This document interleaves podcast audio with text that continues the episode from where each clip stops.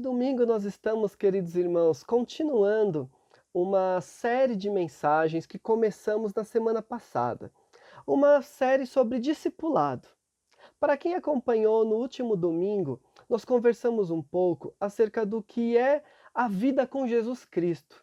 E nós chegamos à conclusão, baseado em diversos textos da Bíblia, que a vida com Jesus Cristo é uma caminhada de fé no discipulado a fé, a aceitação de Cristo não é um ato intelectual, não é um ato motivado por uma ação pontual que alguém faz, mas é um contínuo de vida. Então eu decido seguir a Cristo. O que me define como cristão, antes de mais nada, é o fato de eu ser seguidor de Jesus. E se você não acompanhou a mensagem da última semana, eu convido você a acompanhar, a assistir, para entender um pouco mais o que vem a ser esse processo de discipulado e como nós podemos, ao longo do Novo Testamento, perceber que essa é a mensagem bíblica do que é ser cristão: seguir Jesus, ir atrás dele, copiar os passos, passar tempo junto, imitar, acompanhar, é, ser um servo, um servo que anda ao lado. Isto é o discipulado.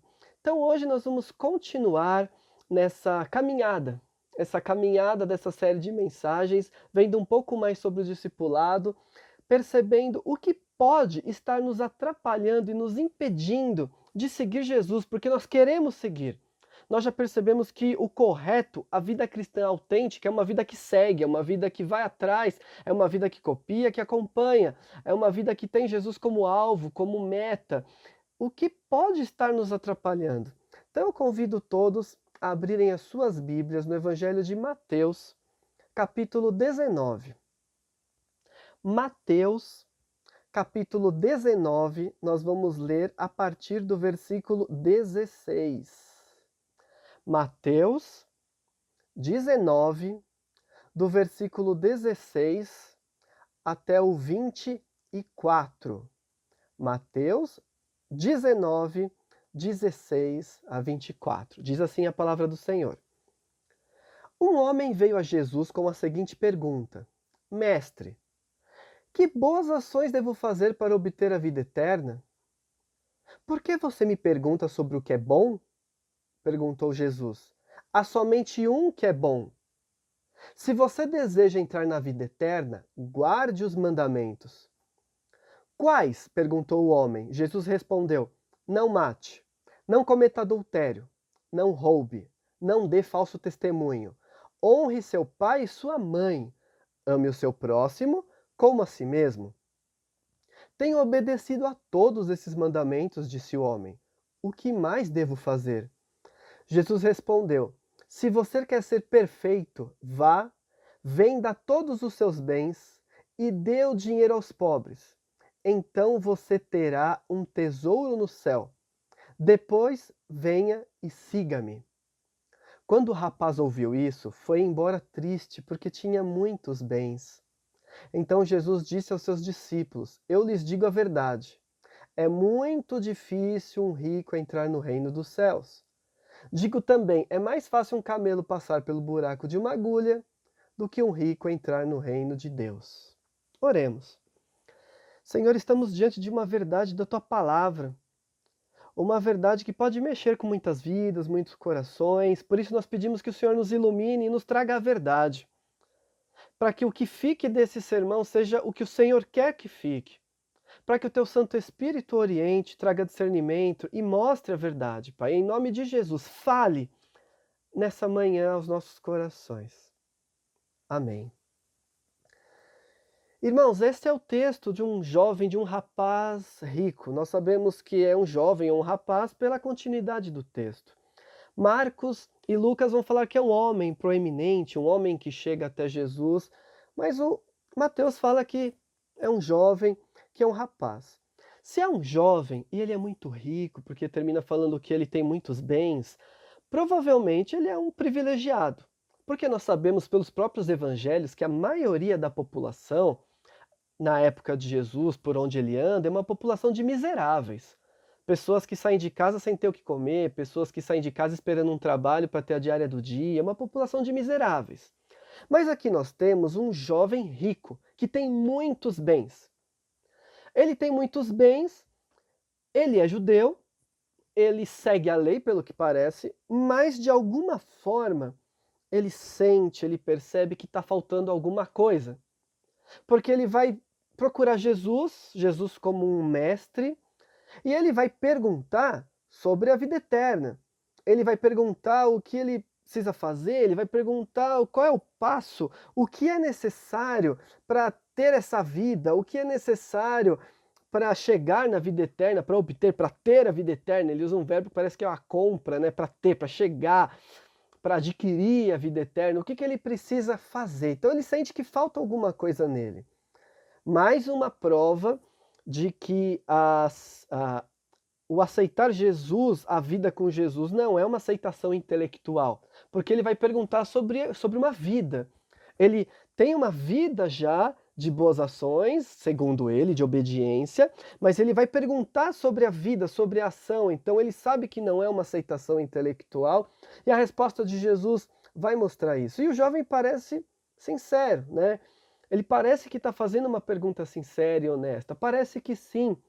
Tanto que Jesus também responde sinceramente, diferente de algumas respostas que Jesus dava para alguns fariseus, onde ficava claro que estavam querendo enganar Jesus, pegar Jesus em alguma falha. Não, para esse jovem, Jesus se compadece, Jesus olha para ele, Jesus fala também para o jovem o que o jovem queria ouvir.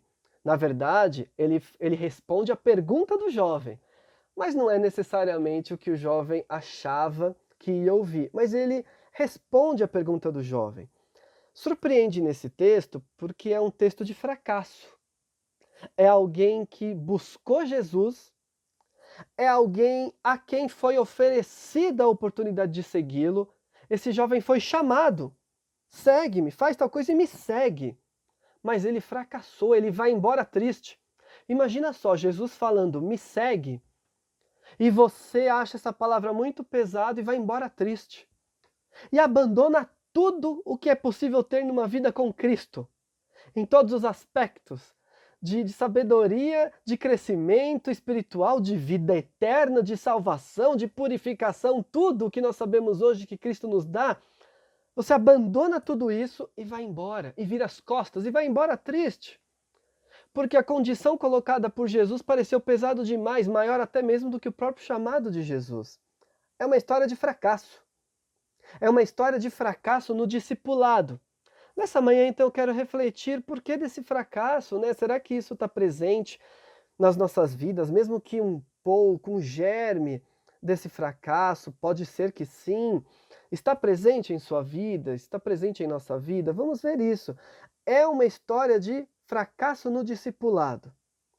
Esse fracasso desse jovem rico evidencia que? Nós vamos ver o que, que esse fracasso mostra, o que esse fracasso evidencia.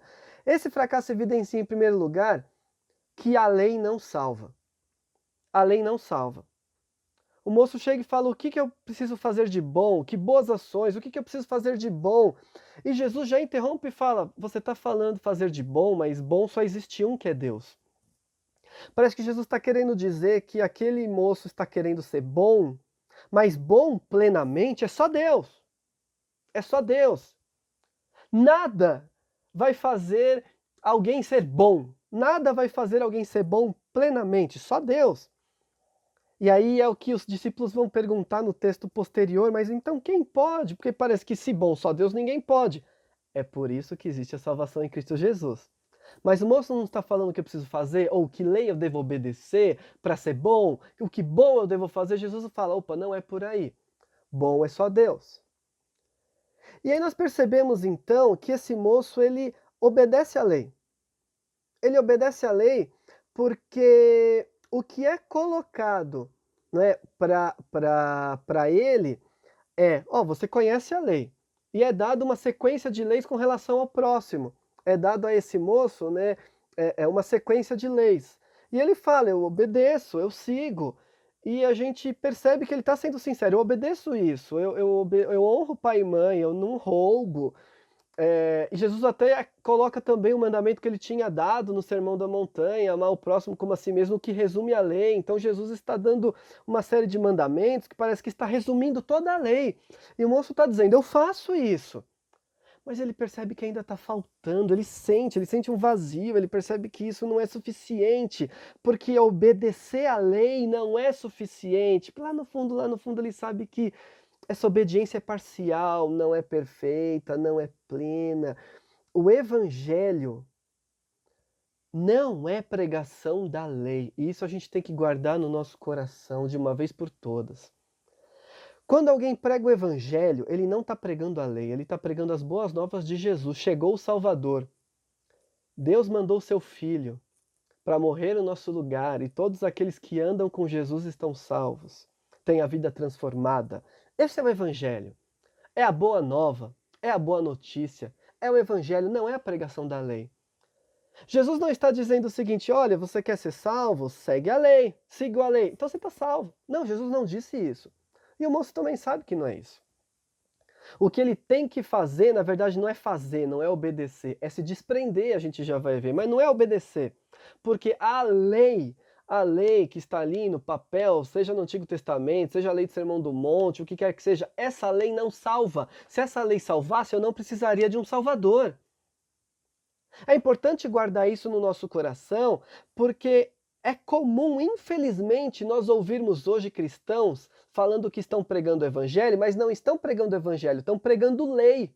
Em vez de levar Jesus levar o caminho do discipulado, não é? E de fazer discípulos, em vez de levar Jesus, está levando Levítico. Em vez de apresentar Jesus, apresenta Moisés.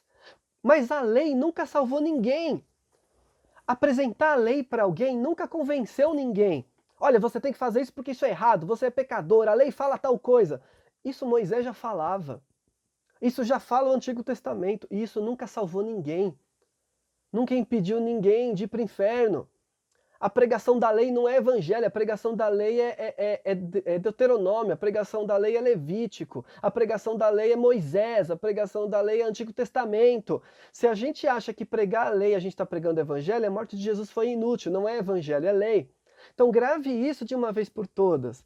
O moço, ele fala, eu obedeço, eu sigo essa lei mas não é suficiente porque a obediência da lei não é. Jesus apresenta uma lei, o moço fala, eu sigo essa lei que o senhor está me apresentando. Aí Jesus fala, mas tem mais.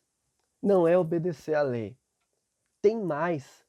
Por isso, cuidado e veja se na sua pregação do evangelho, na maneira como você apresenta, você está apresentando lei ao invés de apresentar evangelho. Evangelho não é lei. Evangelho é a apresentação do filho. Se alguém anda com o filho, Aí ele é convencido a deixar a antiga vida e a ser transformado de glória em glória. Mas é desde que ande com o filho, desde que comece o discipulado. Ninguém começa o discipulado com a pregação da lei. É com a pregação do evangelho. E isso é o que Jesus está fazendo. Isso é tão verdade que nós não conseguimos ser salvos pela lei, porque mesmo quando a gente acha que está sendo fiel e que está obedecendo a lei, a gente não está obedecendo a lei coisa nenhuma, porque o moço fala, eu obedeço tudo isso. Só que a, a, a, resposta de Jesus mostra que ele obedece parcialmente, esse moço não obedece de verdade. Todas as leis é, é, que Jesus cita são da esfera do amor ao próximo. Por que será? Jesus não está falando é, é, tenha um único Deus, ele não está falando não cite o nome de Deus em vão, ele não cita a primeira parte dos Dez Mandamentos, ele está citando a parte dos Dez Mandamentos sobre o próximo, sobre a convivência com o próximo, e está falando sobre amar o próximo como a si mesmo. Então, de alguma forma, se o moço diz que está fazendo isso, mas falta algo, é porque ele não está fazendo isso plenamente. Porque se algum ser humano tivesse conseguido obedecer à lei 100%, não precisaria de Jesus, estaria salvo. Eu só preciso de um Salvador, porque eu não consigo obedecer à lei 100%, porque eu erro e erro feio.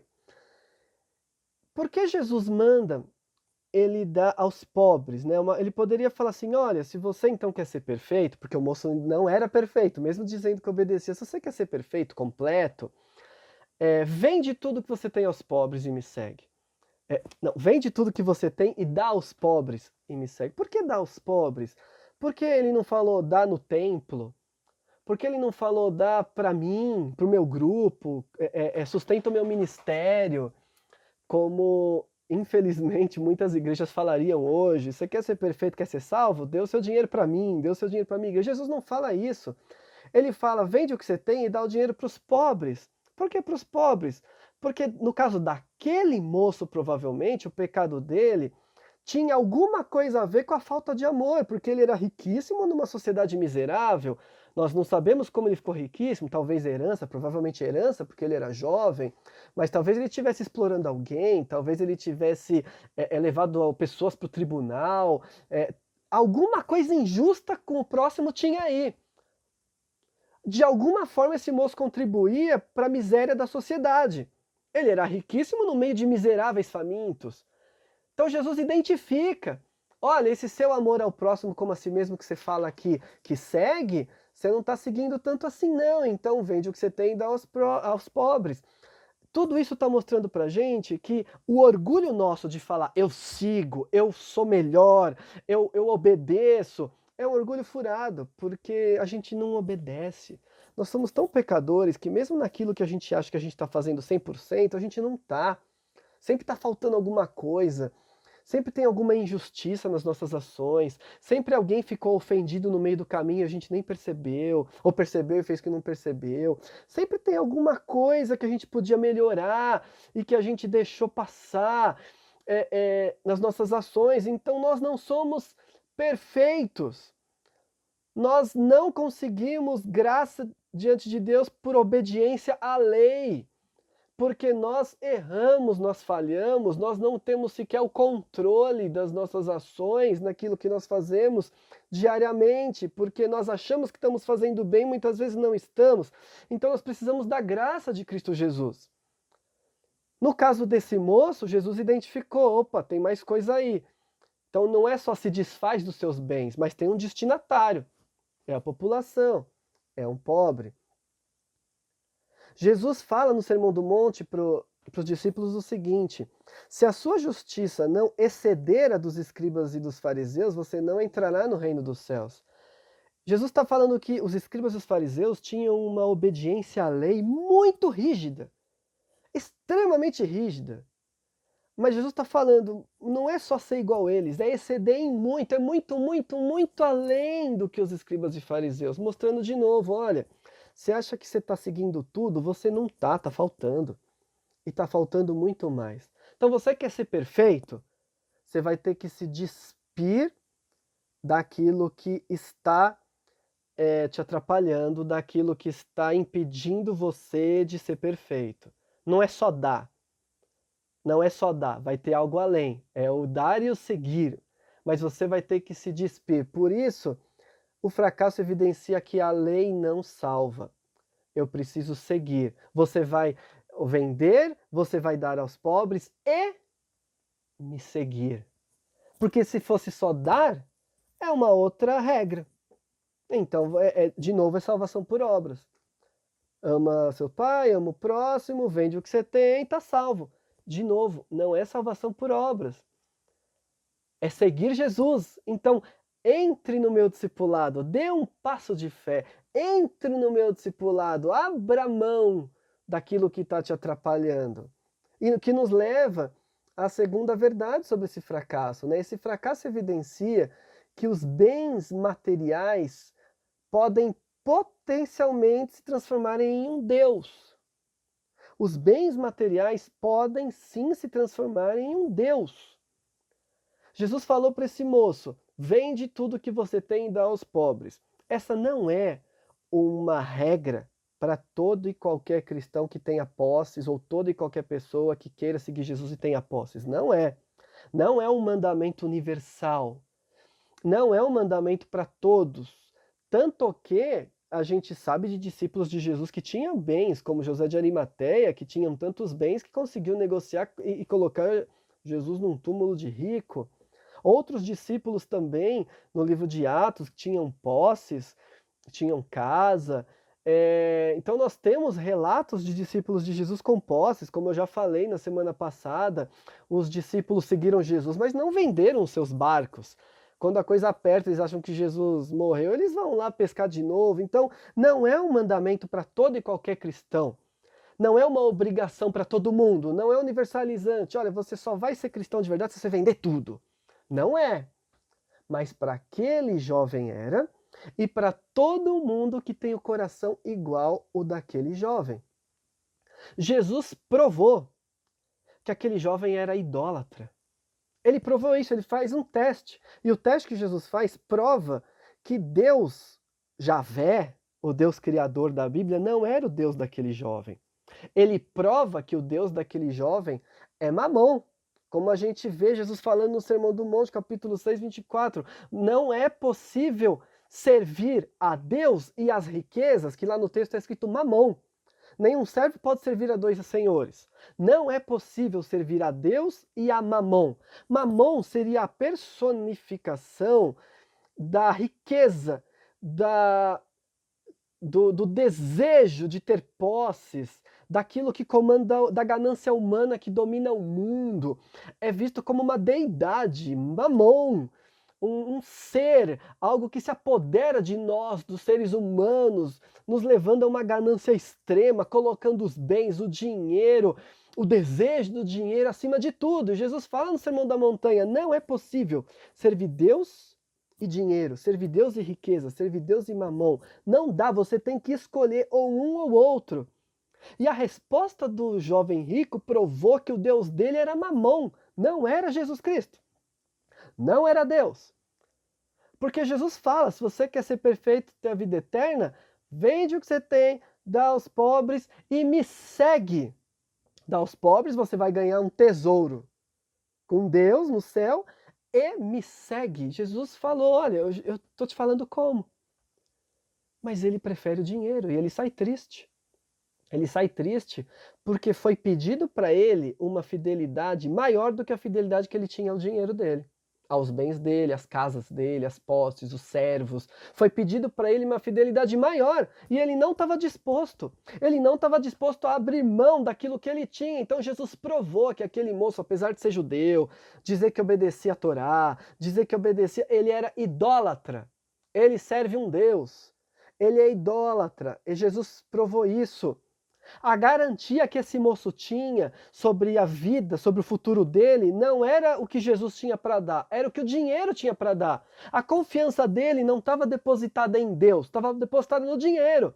Esse moço falava: Eu não vou passar necessidade porque eu tenho dinheiro, eu não vou passar necessidade porque meus pais me deixaram casas, eu não vou passar necessidade porque eu tenho uma fortuna guardada. É por isso que eu não vou passar necessidade, é por isso que eu sou poderoso, e não porque Deus é o meu refúgio e fortaleza, e não porque eu confio no caminho de Jesus, que é o mestre verdadeiro e vou seguir ele. Não, é o dinheiro. Então quem é o Deus dele? É o dinheiro. A garantia dele é o dinheiro. Em Mateus 13, eh, Jesus fala na parábola do semeador que alguns, né, alguma, alguns discípulos, alguns, algumas pessoas ouvem a palavra e se alegram e recebem essa palavra mas são como sementes que caíram entre espinhos, começa a crescer, e aí vem a riqueza e os desejos por posses e sufocam. Assim como os espinhos sufocam a planta que está crescendo, a riqueza sufoca. Pode ser então que pessoas no primeiro momento acreditem e falem, não, é Jesus, é Jesus, Jesus é Salvador. Como, como a gente falou semana passada, eu aceitei Jesus, levantei a mão. Como o jovem falou, olha, Jesus é mestre ou como em, em, em, Marcos e Lucas que ele falou, ele chamou Jesus de bom mestre. Então Jesus é mestre, é, eu acreditei, mas quando colocou a riqueza em jogo, eu dou um passo para trás e vou embora. Sufocou toda aquela alegria, aquele choro na hora da conversão que eu levantei a mão no culto do missionário, tudo aquilo lá, eu dou um passo para trás e falo, hum, isso não é para mim não. E vai embora. Ou fica numa situação ali esquentando o banco da igreja, mas não, mas parou de seguir Jesus, não segue mais Jesus, porque a riqueza sufocou. Jesus percebeu isso no coração daquele jovem e Jesus deu para ele uma oportunidade. É como se Jesus estivesse falando assim: vai e vence Mamon. Antes de me seguir, antes de começar esse caminho de fé, vai lá e vence Mamon. Vai lá e se livra desse seu Deus. É como aqueles missionários que às vezes a gente ouve, né, do, do campo, que ele fala para a pessoa: oh, antes de seguir Jesus você tem que quebrar esse ídolo, antes de seguir Jesus você tem que fazer. É isso que Jesus está falando. Antes de me seguir você tem que quebrar esse ídolo. Mas ele nunca vai quebrar esse ídolo se ele não se desfizer de tudo. O ídolo vai continuar lá. Se ele só se desfizesse de metade, se ele só vendesse uma casa, ia continuar lá. Ele teria que começar do zero, porque a vida é começar do zero a vida com Cristo. Se você quer me seguir, toma sua cruz e me siga, não é mesmo? Abra mão de você mesmo, morra para você mesmo. Paulo fala que nós morremos para o mundo. Seguir Jesus não é isso? O mundo para esse jovem era o dinheiro. Então Jesus está dando uma chance. Vai lá e vence Mamon. Vai lá e vence esse seu vício. Vai lá e quebra seu ídolo. Quebra seu ídolo e me segue. E o moço, hum, não. Eu prefiro ficar com meu ídolo porque eu acho que eu vou ser mais feliz com ele. Eu prefiro ficar com meu ídolo porque eu acho que eu vou ter mais prazer com ele. Eu prefiro ficar com meu ídolo porque eu acho que eu vou ter mais segurança com ele. Como é que eu vou vender tudo e seguir Jesus? Vai que eu passo fome. Vai que eu, que eu durmo no relento. Vai que eu sou envergonhado. Não, prefiro ficar com o meu ídolo porque ele vai me proteger melhor. É isso que o jovem está falando e é isso que todos aqueles que confiam no dinheiro estão falando para Jesus Cristo estando dentro do hall de membros da igreja ou não, tendo sido batizados ou não, fazendo parte da membresia ou não. Todos aqueles que confiam mais no dinheiro do que em Jesus estão falando isso para Jesus. Eu não quero quebrar meu ídolo. Eu vou continuar com meu ídolo. Então eu paro de te seguir aqui.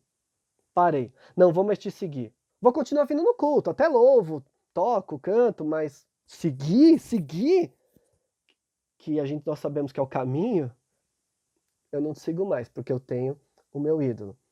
E aí então esse jovem ficou conhecido não como discípulo de Jesus, mas como discípulo das riquezas. É o jovem rico, não é o jovem cristão. É o jovem cheio de posses, é o homem cheio de posses, não é o homem seguidor de Jesus. E que triste, porque ele tinha muitas riquezas, na verdade as muitas riquezas o tinham. Não era ele que tinha muitas posses, eram as posses que tinham ele. Ele era um escravo do dinheiro as casas, a poupança, a, a prata, o ouro escondido, as carruagens, os cavalos, os servos tinham ele e não é ele que tinham. Perceberam a troca? Porque ele abre mão da vida. Ele abre mão dessa vida eterna que ele perguntou, de tanto que ele ama esse dinheiro. De tanto que ele ama esse dinheiro. Nós precisamos nos perguntar até onde nós estamos dispostos a ir por Jesus. Como eu falei, esse chamado de abrir mão e vender tudo não é um mandamento para todos, mas é talvez para aqueles que ainda estão servindo o dinheiro, que têm o coração preso, que acham que vão ser felizes não porque são servos de Cristo, mas porque têm grana, dinheiro no banco, casas, bens, posses, carro. Essas pessoas não conseguem seguir Jesus. Talvez você esteja falando, Pastor, que bom, esse sermão não é para mim, porque eu sou pobre, né? Ô, pastor, que bom, eu não sou rico. Eu tenho aqui minha casinha, meu mas rico eu não sou. E aí eu estou dizendo, esse sermão é para todos nós. Porque tem muita gente que é iludido com dinheiro sem ter. Quantos pobres passam a vida sonhando em ter dinheiro, achando que só vão ser felizes quando tiverem o dinheiro? E não aceitam ser felizes com o que têm. Tem família, mas eu não sou feliz porque eu preciso do dinheiro. Eu preciso ter mais, eu preciso ter mais. Então eu posso ser um pobre em bens e ter o mesmo coração do jovem rico. Porque eu estou amaldiçoando o mundo, a vida, a Deus, porque eu ainda não tenho o que eu acho que eu devia ter. E eu estou sonhando, eu só vou ser feliz quando eu ganhar na loteria, ou quando a minha empresa decolar, eu só vou ser feliz quando eu tiver, eu só vou ser feliz quando, quando eu morar naquela cobertura, eu só vou ser feliz quando eu morar naquele bairro, quando eu tiver aquele carro, quando eu tiver não sei quantos empregados, eu só vou ser feliz desse jeito. Então é um pobre servo do dinheiro, servo de mamon aquelas pessoas que economizam tanto que faz a família viver em miséria só para juntar, né? Um famoso tio Patinhas, aí eu quero nadar em dinheiro, começa a economizar, economizar coisas que nem precisa só para só para falar que tem, para juntar, para um dia poder falar juntei, olha o que eu conquistei, e tudo bem material, servo do dinheiro, servo de mamão, não é então um sermão para ricos, é um sermão para todos aqueles que acham que o dinheiro vai ocupar o lugar de Jesus Cristo, trazendo mais prazer que Cristo, mais felicidade que Cristo, mais esperança que Cristo, mais futuro do que Cristo. Esse era o coração do jovem e é o coração de todos nós se colocarmos a nossa esperança no dinheiro. Uma das situações que está revelando isso nos nossos corações é a pandemia. Quando as nossas finanças são abaladas, onde alguns, dependendo do que investiram, né, dispararam de riqueza, e outros, a maioria, tiveram suas, suas finanças seriamente comprometidas e começaram a perder coisas. E quando você começa a perder coisas, você fica preocupado com razão, porque nós precisamos nos sustentar, mas essa sua preocupação é um desespero, é uma preocupação que te leva a perder a fé, é uma preocupação que começa a fazer você questionar a vida, você achar que não vai ser mais feliz. Se é isso, você é um servo do dinheiro. Pessoas que tiram a vida porque a empresa faliu, porque não vão mais poder ter aquele carro, porque não, vai, não vão mais poder ter a, dar uma satisfação para o vizinho, para a família, tiram a própria vida, entram em depressão, porque perderam o dinheiro. E muitas vezes nem perderam tudo, só baixaram de nível, estavam numa classe foram para outra, mas ainda tem comida, mas, mas perderam o dinheiro. A pandemia está mostrando isso. Pode ser uma provação para você ver até que ponto você é um servo de Cristo ou do dinheiro. Até que ponto a sua esperança está em Cristo ou no dinheiro? Até que ponto você segue Jesus ou dinheiro? Então, o desejo de ter dinheiro, de ficar rico, de manter riqueza, de buscar riqueza, é maior do que o desejo de seguir Jesus? O seu sonho mais íntimo é ter mais coisas ou ser achado puro diante dos olhos de Deus? O seu desejo mais íntimo é ser parecido com Jesus mais e mais ou é ter uma conta bancária maior do que a do seu vizinho? O seu desejo mais íntimo qual é? E aí nós percebemos se nós estamos nessa categoria do jovem rico ou não. Esse fracasso evidencia também, em terceiro lugar, esse fracasso evidencia que no caminho do discipulado não entram privilégios humanos. No caminho do discipulado não entram privilégios humanos. Porque esse jovem é convidado a, é, a se despir de tudo aí, aquilo que estava entre ele e Deus, no caso as riquezas.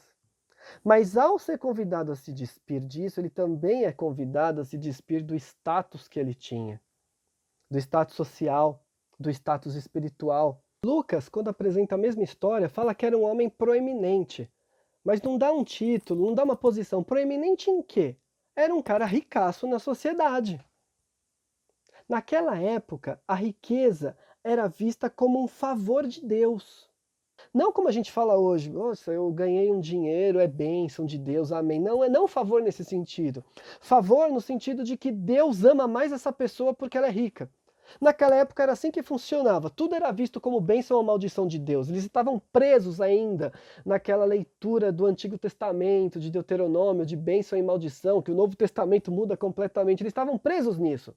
Então eles acreditavam o seguinte: se alguém nasceu pobre ou é pobre, é porque Deus quer, merece. Se alguém é pobre é porque fez besteira, pecou, merece. Alguém nasceu pobre porque o pai pecou, merece. Alguém nasceu doente, merece. Vamos lembrar da pergunta que fazem para Jesus quando veio o cego: quem pecou, ele ou o pai? Ou seja, se alguém nasceu cego e é pobre, merece, é culpa dele. Essa era a teologia da época, que inclusive os fariseus, doutores da lei, pregavam e que o povo acreditava. Então, quem nasceu pobre merece nascer pobre, fez alguma coisa. E quem nasceu rico? Quem nasceu rico merece nascer rico porque fez alguma coisa boa ou ele, ou o pai. Então o rico era visto como alguém mais amado por Deus. O rico era visto como alguém mais merecedor. Então o rico andava pela rua com, com a seguinte constatação: eu sou melhor do que os outros. E não era um puro egoísmo, não, era uma mensagem confirmada pelos líderes religiosos da sua época. Se você é rico, você é melhor que os outros. Se você é rico, você é superior. Deus te ama mais. Você é mais puro. Você é mais santo. E veja que nem isso trouxe paz para aquele jovem. Ele ainda foi perguntar para Jesus o que mais faltava. Mas a teologia da época era essa: se você é rico, você é mais santo. Não é à toa que é apresentado em Lucas como um, um homem proeminente, um líder. Só, por, só porque era rico só porque era rico. Tinha muitas posses, então, quando ele passa, todo mundo, uau, né? Que homem. Riqueza, um ato de preferência divina. Mas Jesus inverte isso. Jesus inverte completamente. Se você quer ter a vida eterna, você precisa abrir mão de tudo que você tem, zerar. E só assim você vai ter tesouro no céu. Então, é um, o tesouro aí está completamente distorcido. O tesouro humano não tem nada a ver com Jesus. Para esse moço ser rico de verdade agora na nova vida, que ele queria entrar nessa vida eterna, ele teria que ter tesouros no céu. E ele só conseguiria isso se despindo, abrindo mão. Então ele é convidado a abrir mão disso, e ao abrir mão do, dos seus privilégios aqui na Terra, ele abre mão do seu status. Ele abre mão do seu status e passa a ser rico para com Deus, mas não mais rico aqui na Terra.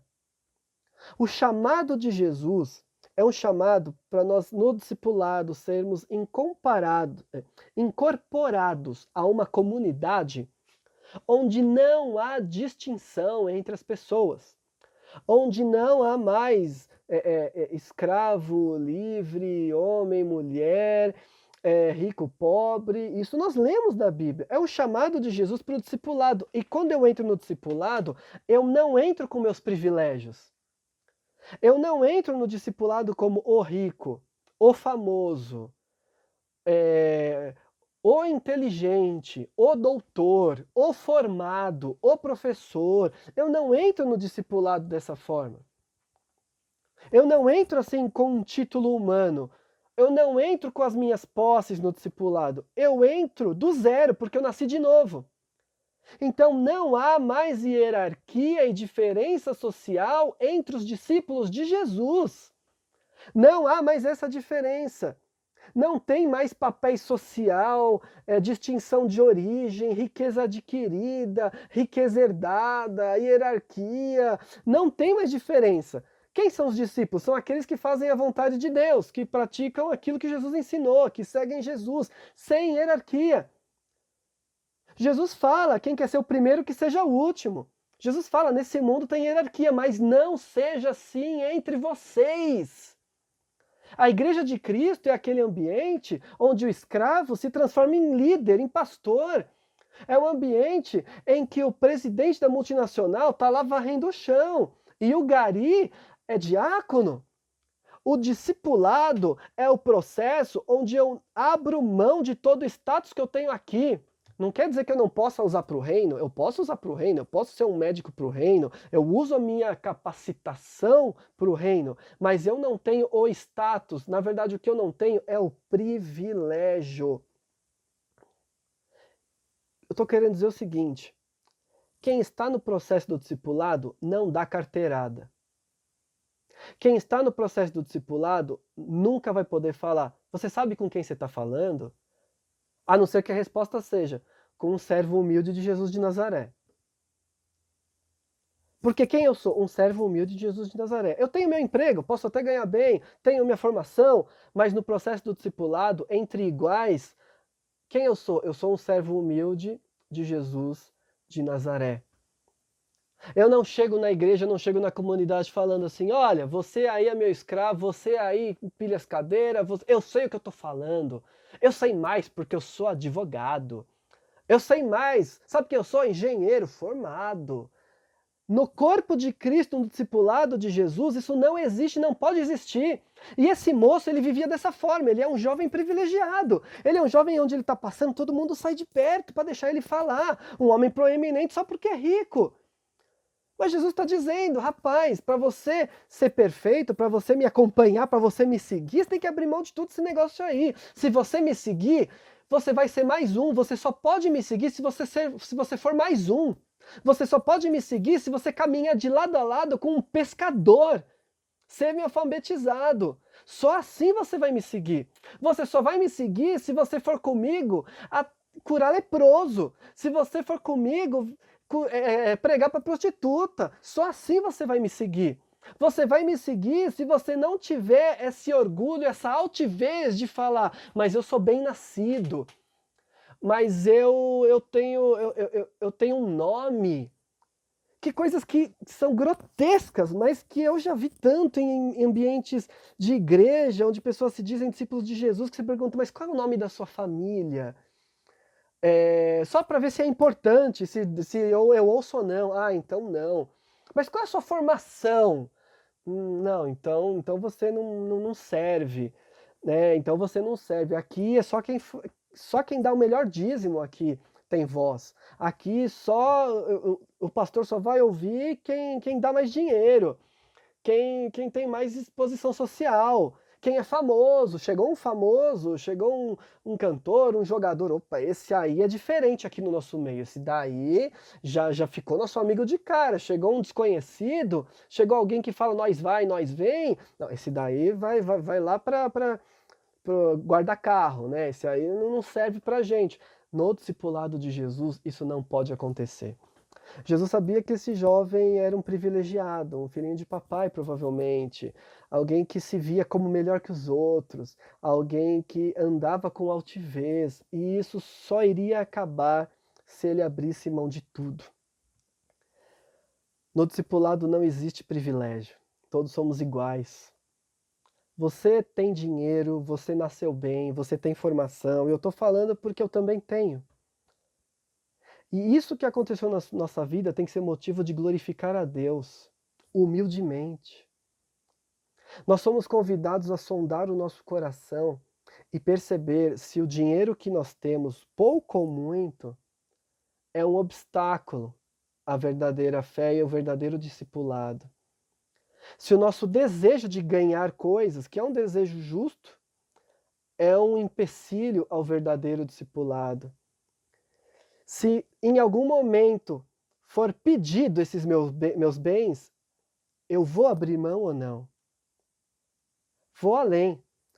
Se em algum momento for pedido os meus bens, eu vou poder falar tudo bem porque eu já abri mão quando eu morri para Cristo, com Cristo. Eu vou poder falar isso? Ou eu vou continuar? É meu? Não, é meu, é a minha garantia, é meu, é o que eu quero deixar, é meu. Quem somos nós? Quem é você? Quero fazer uma oração agora para que todos possam sondar o coração. E não dê respostas precipitadas, porque Deus sabe o que está lá dentro. Deus conhece você mais do que você mesmo. Não tenha as respostas precipitadas. Ore, peça discernimento, peça para Deus sondar e mostrar o caminho mal. Mostrar se Mamon está tomando o lugar de Jesus ou não mostrar se você está se valendo de bênçãos de Deus para humilhar pessoas, para obter vantagem. Dentro da igreja ou fora da igreja, porque o discipulado não é dentro da igreja, o discipulado é em todo lugar. Então, se na sociedade eu estou usando coisas boas que Deus me deu para obter vantagem, para passar na frente, eu estou errado completamente, porque o discipulado é no dia a dia. O discipulado não é no banco da igreja, o discipulado é no meu trabalho. Discipulado é no banco, discipulado é no mercado. Nesses lugares eu preciso brilhar com a luz de Jesus e ser discípulo verdadeiro. Sonda o seu coração e veja se você está sendo um discípulo humilde. Vamos orar nesse sentido. Pai eterno, estamos nesse caminho do discipulado e queremos te seguir sem empecilho, sem barreira, Pai. Tem misericórdia, nos mostra o nosso caminho mal, sonda nosso coração. Não sei, Pai, nesse momento se esse sermão mexeu com alguém, não sei com quantos o Senhor está falando, mas o Senhor sabe e eu peço que o Teu Santo Espírito esteja de fato atuando naqueles corações que o Senhor quer tocar, Pai. Esteja atuando, mostrando os erros, mostrando o que precisa melhorar, mostrando quais são os caminhos que que não estão te agradando, Pai, os valores que não estão corretos. Senhor, tem misericórdia da nossa vida, que nós possamos usar o dom que o Senhor nos deu, as bênçãos, o dinheiro, a formação para o bem, para o teu reino, para abençoar pessoas, para abençoar o próximo. Nos auxilia a ser perfeito como Cristo era perfeito, Pai. E que possamos continuar nesse caminho, nesse caminho do discipulado, sem olhar para trás, sem deixar nenhum Deus tomar o lugar, o teu lugar, Pai. Essa é a oração que nós fazemos, Senhor Deus. No santo e amado nome de Jesus, amém. Querido irmão, continue refletindo ao longo da semana, avalie. todas as vezes que você pensar em dinheiro, sendo uma preocupação ou sendo uma felicidade, porque viu que a conta bancária está boa, todas as vezes que você pensar em dinheiro, lembra desse texto, lembra dessa mensagem, sonda o seu coração, essa mensagem continua falando, com certeza, porque o Espírito Santo continua em nós. Que todos tenham uma boa semana na proteção de Cristo, que todos possam andar com fé, que todos possam ter sabedoria no dia a dia. E que Deus abençoe a todos, que Deus abençoe a todas as famílias.